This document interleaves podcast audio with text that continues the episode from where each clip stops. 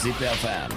original podcast. You have a key to access all over the world. Think about the future for the earth, for the life. Let's think about the SDGs together with this program. Zip FM World is SDGs. ZIPFM ワールドイズ SDGs どうもナビゲーターのめぐるでございます さあ私旅して10カ国目バングラデシュにやってまいりました。よっ。いやーカオス。はいということでございましてまず先にあのー今、まあ、あるところがあるところに戻るための車の中での収録と、えーいうことになってるんですけれどもあの車の中の収録でいうとベトナムのあのーカカオ農園をやられている遠藤綾子さんの回もあれ車の中での収録で多分まあお気づきになった方はほとんどいないと思うんですけどもただねバングラデシュはこれも先に言っとかないとプープープープークラクションの音が鳴ってしまうのであのなんだということで多分皆さん気が散ってしまうのですいませんバングラデシュを逆に言うとこれ肌で感じてもらえると思います途中でそんなクラクション鳴るのってぐらいになるのがこの街、えー人口1億7000万えー人口の密度国土に対する人口の密度ですね。もう世界一カオスと言われている、えー世界最貧国とも言われるここバングラデシュから今回ゲストにお招きするのは渡辺弘樹さんです。よろしくお願いいたします。よろしくお願いします。お願いします。ありがとうございました。ありがとうございます。Zip FM World is SDGs. さて、えーこの番組世界一ゆるい SDGs 番組というのを標榜しておりましてはい。あの SDGs というとまあ矢もねちょっとこう堅苦しくなったりとか、えーそういうところをなんかこうもっと柔らかく伝えていこうよ。素敵な取り組みも柔らかく伝えていける番組にしたよねということで、はい。えー行っている番組なんですけれども今回はエクマトラの代表渡辺裕樹さんにご出演ということでございまして、えー簡単になんですけども裕樹さんがやられているまず事業をですね、はい。ご説明いただけますでしょうか。ありがとうございます。えー、私、渡辺裕樹は、ちょうど今から20年前、2002年の12月にバングラデシュに来まして、そこで、えーま、現地の学科大学の学生たちと一緒に、ストリートチルドレンの支援活動の団体を立ち上げました。それ今から10、えーそうですね、過去19年間、えー路上の子どもたちに対する青空教室を行ったり、その子たちを保護するセンター、チルドレンホームレスキューセンターの運営をし、2018年からは、えーその子たちが次世代のリーダーとなって次の世代の子供たちを導いていくようなそんな心のエリートを育てられる全寮制の、まあ、人間育成のセンター、うん。エクマットルアカデミーを開校しその3つのステップで子供たちの、まあ、支援活動そして次の世代を作っていくっていうそんな活動をしている人間です。路上で、はい。そのまあなかなかこうご飯を食べられない、まあ、生きていくのに大変なストリートチルドレンの子供たちを保護してはい、で学校を作って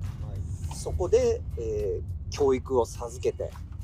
そういう子供たちの、まあ、保護活動を行って。そうですね。やっぱり路上にいる子どもたちってやっぱりほんいろんなところで社会からものすごく抑圧されていてでやっぱり薬物とか麻薬の、ね、運び屋をさせられたりだとか、まあ、物乞いとか物売りをしたりだとかやっぱ犯罪に加担させられて自分が、まあ、薬物の中毒になってしまったりだとかもうあのダッカっていう街に、まあ、首都のダッカに流れてきて初めて出会う大人の思惑とかにすごい左右されてしまうすごい弱い立場にいるんですね。でその子供たちがやっぱりその負の連鎖から抜け出して自分の意欲によって自分の身を立てていける、まあ、まっとうな人間になっていける。そして次のあの、まあ、この社会に還元していけるようなそんなスキルと人間性を持った人間を作っていけるんだとなっていけるんだという前例をこの社会にどんどん作っていきたいとはい。いう思いから路上の子どもたちに、えー機会を提供し教育の機会を提供して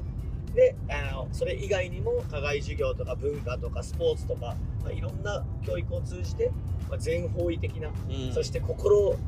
の優しい、そして人間性人間力にあふれる、はい。そんな人間を作って世界があっと驚くような元ストリートチルドのリーダーを作っていきたいと育成していきたいという思いでやってる団体が私たちの活動エクマットラという団体ですね。もうあのー実際に取材にも行かさせていただいてはい青空教室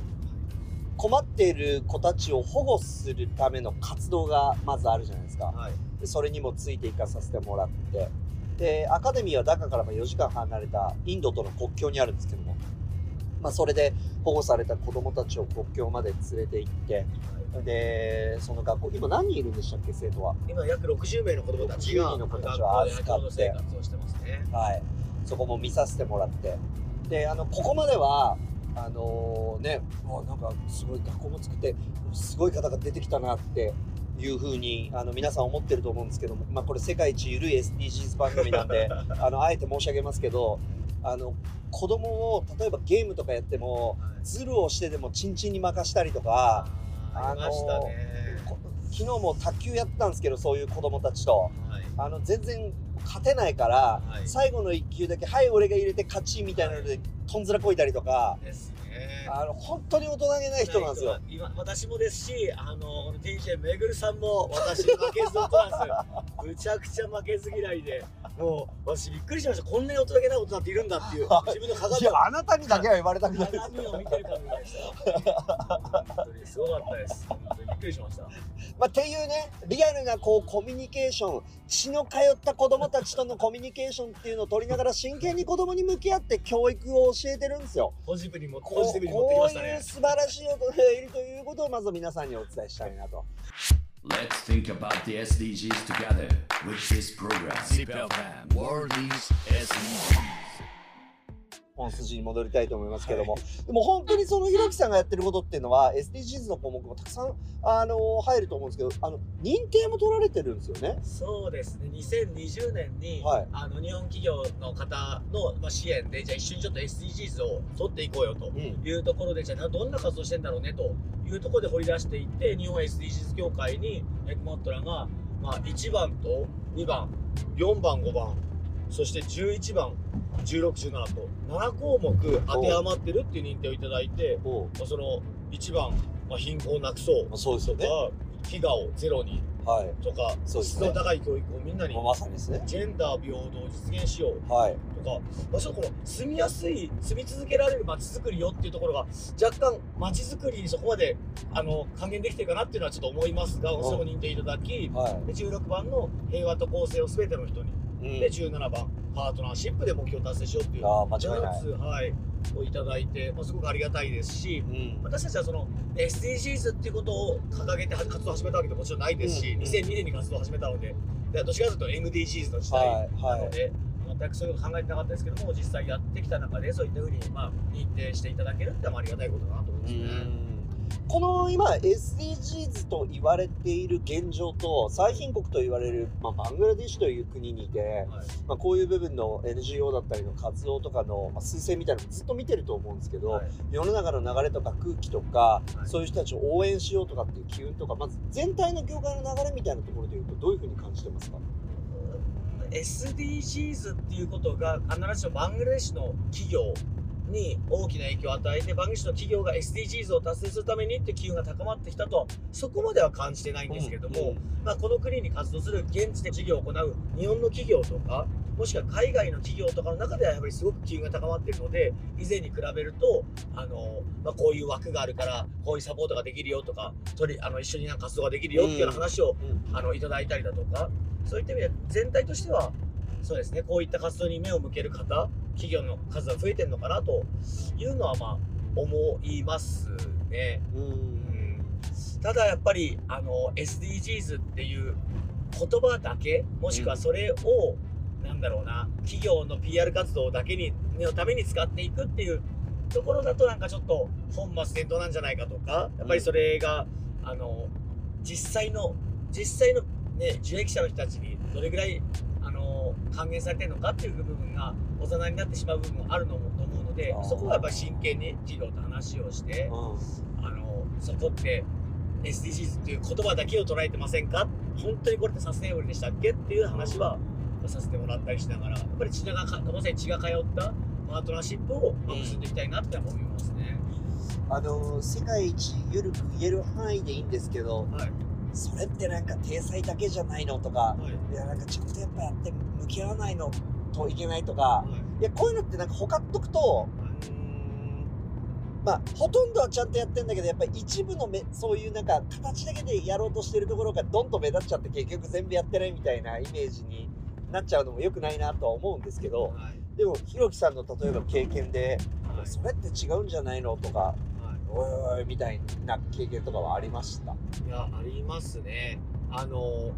この国でも、やっぱりいろんな、あの、NGO が、まあ、子供支援とか、うんまあ、女性支援とか、まあバンブラも多いですよねそうですね。も NGO 大国、NGO の実験場と言われてた時代もありますし、はいあの、たくさんのね、NGO 活動してますけども、結構多くが、あの、欧米とか、まあ、日本も含めた先進国の助成金主導で、そのドナードリブン、ドナーからのお金をもらって活動ができる。要は、要はドナーが考えたこと、西側諸国が考えたことをただ下請けをしてうん。活動を回すっていう団体がすごく多くて、うんうん。それって本当にこの国の、なんでしょう、あの、まあ、あるべき姿とか、この国がこの先進んでいくべき姿に合ってるのかなっていう現状が見えてないやっぱりそうですね。やっぱりとあの先進国には先進国の都合があったりやっぱり自分たちのもしかしたらまあマーケットを新たに作っていくっていう視点で開発をしてるかもしれないし、そういうふうに考えていくとちゃんとその一個一個の助成金であったりあのサポート支援っていうものの裏側にあるものとかを見据えないと本当はいけないんだろうなっていうのを思うのが一つとすごいこれ軸したる思いというかなんかもうすっごい悔しくて自分たちの原動活動を始める原動力になったのがやっぱり助成金って3か年とか5か年の、まあ、プロジェクトなので期限があるわけですよね。はいはい。で3年計画でじゃあ子どもたちにこういうシェルターを提供して子どもたちをあのお世話しましょうっていうプロジェクトがあったら、それで下請けした NGO が子どもたちを例えば100人あのサポートをしますと、3年後にまたその助成金が継続助成金取れればいいですけど、うん。取れなかったらもう回らないわけですよ。うん。そしてそのセンターをまた解散しなきゃいけない。で子どもたちをまた路上に返さなきゃいけないってことを実際それ何件もそういう案件を見ましたし実際私たち活動してたらそういう団体から電話かかってきて「ひろきあの今何人引き取れる ?10 人ぐらい引き取れる?」って言ったら「え何々どういうこと?」って言ったら「いやさもう知ってると思うけどうち60人のセンターやってたじゃん」って。でも助成金取れなかったから路上に返さなきゃいけないからさ10人引き取ってよ路上に返さなければいけないっていうそそのそのねそんなのやんない方がマシじゃないですか路上にいたらつ住み続けたら路上で生き抜く力も身についていくし路上の中でね生きていけるわけなのにあえてそこである意味中流階級というか、まあ、ある程度一般の生活を見させておいて3年経ったら今度また戻さなきゃいけないってそれはもうやんない方がマシだろうっていう。しかもそもそも SDGs の大前提として大切としているサステナブル。全然お前らの仕組みが持続可能じゃねえじゃねえか。いや本当にそうですね。本当にそういう感じました。それはなんだろうな。なんか子供たちをすごく実実験台というか子供たちをただ見せて子供たちの頭数を見せてそれでなんかお金を引っ張ってくるっていうようなあの活動がやっぱり見えるのでうん。それがすごい大きな問題だなと思ったのとやっぱりそういうドナードリブンになりたくないってやっぱりすごく思ったのはやっぱり助成金とかそういうのって数が受益者の数が求められるんですよね。子供を何人救いましたとか。何人にお食事を提供しましたとか何人に教科書を渡しましたよとかそういうところがあのうん。見られていくので、うん。あのそうじゃなくてあの、うんやっぱり子供一人がどういうふうにあの成長したのか、うん。その人がリーダーになったのかっていう質的なところっていうのが見見えにくくなっていてうんあのそれでやっぱり数ばっかり追いかけていくっていう風になっていくんですよね。それがすごく問題で。で例えば私たちも50人のセンターとか運営してましたけれども、あのその50人のセンターで子どもたちが長期的に住むセンターだと要は受益者50人なんですよ。でもそれだとあのドナーにまあなんですか体裁のいい報告できないじゃないですか。50人だけだから。でもそれをじゃあドロップインセンターっていう形にして毎日子どもたちはあの朝になると路上に出ます。また夕方になると帰ってあの来ます。うん。で夜寝る場所を提供しますって言ったらその50人はまた共通する子が来るかもしれないし新しい子が来るかもしれないんで毎日数えられるわけですよ。そうすると1年間その50人をあの延べ人数で数えていくと、まあ、1万8000人になるわけじゃなですか、はいいはいはいはい。50人と1万8000人って圧倒的な差があるじゃないですか見ると。マジックですねこれ。なのででもそうするとやっぱり長期的な視点で見られないとか子供たちに長期的に向き合って本当にその子たちのまあ人格形成とか、まあ、リーダーになっていくあのリーダー育成とかそういった活動がしにくいっていうのがあってうん。私たちはやっぱり数を追いかけて活動はしたくない。もちろん数大事ですよ。うん。でもやっぱりこの世の中に30万とも40万ともねあ世の中とバングラデシュにいるストリートチルドレン全員にかあのちゃんと質の高い教育を提供していくってやっぱりまずはすごく難しいのでうん。まずは次の世代に影響を与えうる100人を500人を作っていく。そういう活動をしたいなってやっぱりすごく思っていたので、なので私たちはそこに自分たちが自由に使えるお金を稼ぎ出す団体強い団体運営をしたいっていうのはすごく思ってましたね。For the earth, for the life. SDGs. あの非常に今回その SDGs の番組 SDGs 軸で今ずっとこう番組を作りながらあの回ってきてるんですけど興味深いのがその SDGs に対して苦手意識を感じている当事者の人たちって圧倒的に多いんですよ。苦手意識ですか？はい、だからその今世の中の情勢ってはい。あ SDGs って大事だよねとか SDGs って素晴らしいみたいな機運になってる感じがするんですよ僕は。でも、要はじゃあその実際に SDGs が必要としている対象となる事業者ですね。はい。だから例えばじゃあカンボジアとかでもあったんですけど個人運営してる方とか、まあ、まさにひろきさんもこうやってスクールやられているとか。現場の人たちはいやいやもうなんかでもそれって体裁ばかりじゃないけどやっぱりその現状が見えていないんじゃないかみたいなギャップと仕組みのあり方みたいなところがものすごくこうミスマッチになってしまっていてなんかもう体裁ばかりの SDGs なんていらないよじゃないけどやっぱこれこれね仕組みに僕は欠陥があると思ってるんですけどそうそういうあでこれ全然別にネガティブなこと言ってもらってもいいんではい。そうそうだから今言ったようなところが問題としてあるからこそ実際その当事者の人たちになんかネガティブ意識を与えちゃってんじゃないかなってすごく感じましたね。そうですね。うんいやー本当に耳障りのいい言葉だし、あのてか MDGs がなんであんなにあのなんだろう評価を受けずにというか盛り上がらずに、なんでこんなに SDGs が盛り上がってんだろうっていうところですごくまあ企業とかの都合であって、まあ、今この気候変動だとかいろんな、ね、環境に目を向けなきゃいけない時期になった時にすごく企業活動とか今後新しいママーケットを作る上であのこのコンセプトが合致したんだろうなとタイミングがあったんだろうなって。でこれから、ね、あのプラスチックをもっと有有機のものに変えていくとかっていうところが新たなビジネスチャンスになっていくし SDGs ををあのに意識と我が社は意識してますっていうことでそのものが売れたりもしくは新しいマーケットが作れていくっていうところに踊踊らされてる感じはやっぱりあるしあの別に私たち2015年の SDGs っていう言葉ができたから始めたわけでも全くないし、そんな前かずっとずっと前から問題は起こっていて、逆に問題がサステイナブルなんですよ。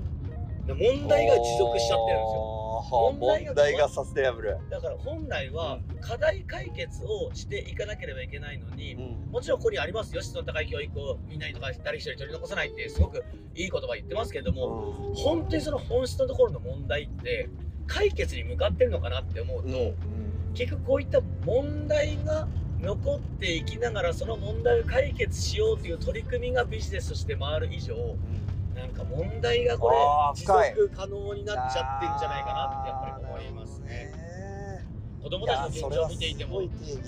子供たちの状況を見ていても私たち13年前に一つ映画を作って「あり地獄なら街」っていう映画を作ってはいその映画であの路上の子供たちが置かれている現状とかを描いたんですね。うんでそれでこの国にやっぱそういう警鐘を鳴らしたかったしあの人にもっとそういった子供たちの状況に目を向けてほしかった。うん。である程度の成果を上げられたしあのそこで多くの人に見てもらえたっていうのはあったんですけども、うん。もちろん映画一本で社会が変わるわけじゃないので、うん。もっといろんな人の取り組みとか政府のあの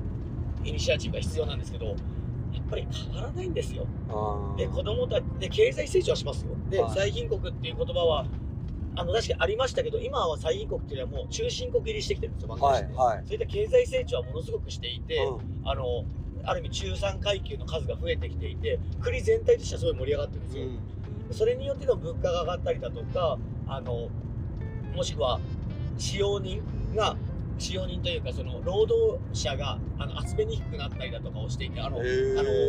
要要は安い仕事になり手がいなくなっていてそれを誰が肩代わりするかって子供たちなんですよ。あ。子供たちが安いので。はでそれによって児童労働がまた結局増えていく。もちろん縫製産業とかガーメンツとか一部の産業では児童労働が、まあ、ある意味根絶したっていうことを言ってますけれども、その裏ではもちろん町工場とかでまだまだ使われてますし、うんまあ、自動車の修理工とかでやっぱり使われてるし、結局児童労働とかってなくさなければいけない問題だけれども今の経済成長って児童労働があることによって回っていくってそ言ってるこが支えてる一面もあるんですか？だからだからだからこの問題がサステイナブルなんですよ問題がずっと持続してしまってる構造なんですよ。はあ。だから本気でこれ解決しようとしないっていうこれ解決した時に経済成長がもし止まるんだったらその痛みが伴う施策を本当に政府ができるのかっていうところですよね。はあ。プラスそれだけの何十万人もの子どもたちをちゃんと教育を提供するだけもしくはその子たちにあの住まいとか施設を提供するだけの力があるのかっていう問題もありますし。うん根本解決が見えないですね。あー。やっぱりこう背に腹抱えられないじゃないけどあのーねみんなやっぱり豊かになってその最貧国脱出を目指しどんどんどんどん豊かになりたいっていうお金を稼ぐ富が生まれる一方でやはり問題というのはまた生まれていて新たな問題がこう山積していきながらおっしゃったように問題がどんどん山積みになり課題がサステナブルになってしまってのが今のバングラの現状。いやーそうです本当にもう子供たちのそういった意味ではあの労働力として数えられてそして労働力として国を支えているにもかかわらず全く要は児童労働っていうものは、まあ、もちろん良くないものっていう認識があるので結局そこは完全にもうインフォーマルなものもしくはなないものとして支えあの考えられるのでその問題も見えてこないんですよね。で政府とかはあのもしくはもっと、ね、その機関は認めないというそういうものはないというような方向でいたいと。で子供たちが働いていたりだとかもしくはその豊かな喜びに満ちた子供の生活を子供時代を謳歌していないっていうことに対してなんでしょうねやっぱりそのなんかだって子供たちだって仕事だけで困るんでしょって仕事はある仕事を与えてあげてるから彼ら生きてんだよっていうスタンス。うん。確かにその面もありますよ。だって本当にそれがなかったら食べていけない面もあるのででもそれって根本の解決じゃないじゃないですか、そこに目を向けてそこにちゃんとメスを入れていかなきゃいけないのにはい。それがなっていないっていうところ。とかあと、まあ、質で高い教育をみんなにっていうね SDGs の目標ありますけど、まあ、この国でもそれはすごくあの教育に関して力は入れているものの、うん。やっぱり今できてるのって就学率を上げるってことなんですよ要は1あー年生に入学する子どもの数を上げるっていうことでそれは98%ぐらいになったっていう政府発表があるんですよ、まあ、それすごいじゃないですか、はでもそこって割と就学率だけい、なので。それだけ聞くと、はい。多くの子があ学校行けてんだってみんなパッと思います思いますよね、うでもそれって入学さえしたらもしくは最初その地域にいる子たちもとりあえず入学って手を取って入学で。でもそれのドロップアウト5年生の義務教育が終わるまでドロップアウトする子どもの割合ってやっぱり20%以上いるって言われてるんですよねでそうすると質が高い教育じゃないじゃないですか。はい。要は頭先ほどね数って話しましたけど結局頭数だけ数えていって手のいい言葉を並べるっていうのとあと路上生活する子どもたちとかろ児童労働してる子どもたちが、うん。まあ、まあ、す100万人以上いると言われてる中で、その子って確実に1%以上のうん。母数を持ってるわけじゃないですか。そんな子たちがいるにもかかわらず98%達成してるっていうのは絶対におかしいんですよ。あで路上にいる子どもたちとかが結局その数に入ってこない。要は人口にすら入ってこないっていう現状があってほあの結局生誕登録出生登録とかが取れないとかあの路上にいる子どもたちが出生登録を取るには出生登録を取るには親のあの出生登録が必要だと。両親の。はいはい。いやいや両親がいないから路上にいるんでしょとか両親に例えば虐待されたりだとか何かいろんな理由があって路上にあの来てる子たちがいるっていう中で要は両親の情報とか全くないんですよ。はい。でもその子たちがそういった市民権と市民権を持ってちゃんと権利を享受するにはやっぱその生誕登録が必要でそれができない仕組みがあったりすると結局それって人口にもカウントされていかないしそういった社会の、ね、福祉の中にも入ってこない部分があるのでそのあたりの問題はます、なんか僕が聞いてびっくりしたのはなんか平気で誕生日の登録が2年前後してたりするみたいな。はい、それはね貧しい子に限らずあのどの層でもあり最近はちょっと少なくなってきたかもしれないですけどあのやっぱり2年若くにあのサバ読んでおくとあの国家試験とか受けられる年齢制限があるので有利になるんですよ。それでだってそうですよね。だって2年分